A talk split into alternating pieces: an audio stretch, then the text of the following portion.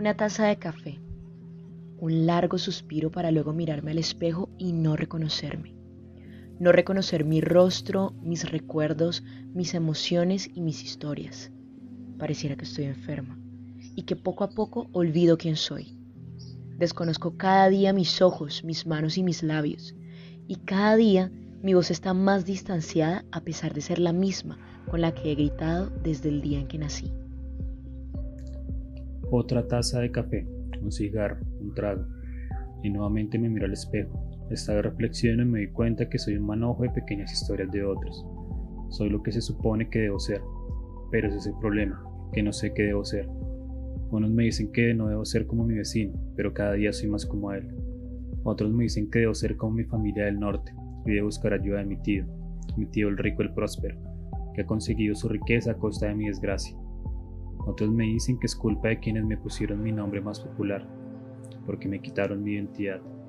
Otros me recuerdan a mis abuelos, y me dicen que jamás seré como ellos, y es verdad, no seré como ellos porque poco a poco se van muriendo. Soy la historia de aquellos sin nombre. Soy la historia de las historias no contadas. Soy protagonista de un libro que ya no existe. Soy la casa de aquellos sin hogar soy la canción para aquellos que no pueden hoy. Soy todo y soy nada. Soy una nación que no sabe ser. Soy un país sin tierra. Soy una bandera perdida en la desgracia. Soy un himno que ya no se canta. Soy lo que la gente dice que sea. Pero soy un país sin nombre. Soy un país sin memoria.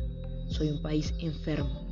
Soy un país que se sigue mirando al espejo y preguntándose quién es. ¿Quién es? ¿Qué significa? Dicen unos. Resistencia. ¿Resistencia?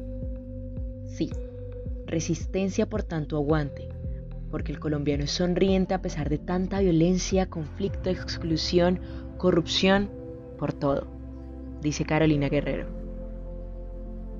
Para mí el ser colombiano me lo da mi origen, mi acento, la música que oí desde pequeño, la comida que me gusta, los climas que disfruto, los ritmos que bailo, mi color de piel, el orgullo por mi bandera, las historias que me han contado desde niño, ser consciente de la realidad de, mi país, celebrar algunas de las fiestas nacionales, dice Juan Camilo Sánchez.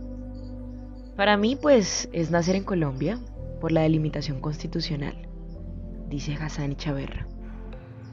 Hay tantas opiniones como personas sobre el tema, y es que entendemos que Colombia es un país pluriétnico y diverso, y que en ocasiones es difícil encontrar similitudes entre personas de Nariño y la costa atlántica, por ejemplo.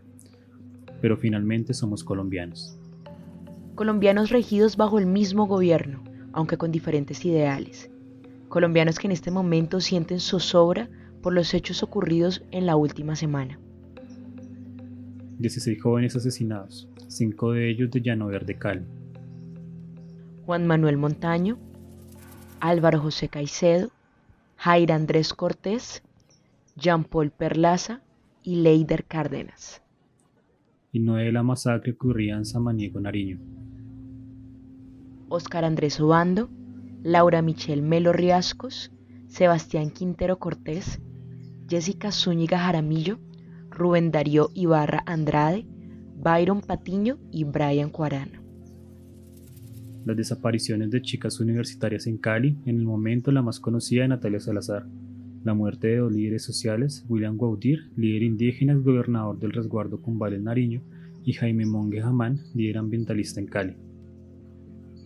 Nada justifica la muerte violenta de una persona, como tampoco se justifica que prevalezcan nuestras diferencias ideológicas frente a hechos tácitos como estos. Si la diferencia nos mata, no es la respuesta. Si la diferencia nos separa, no es el camino. En el momento que este, entendamos que esta historia nos pertenece a todos, en ese momento podemos decir que todos somos colombianos. Antonio Hernández y yo, y Mara Chaverra, les agradecemos por escucharnos.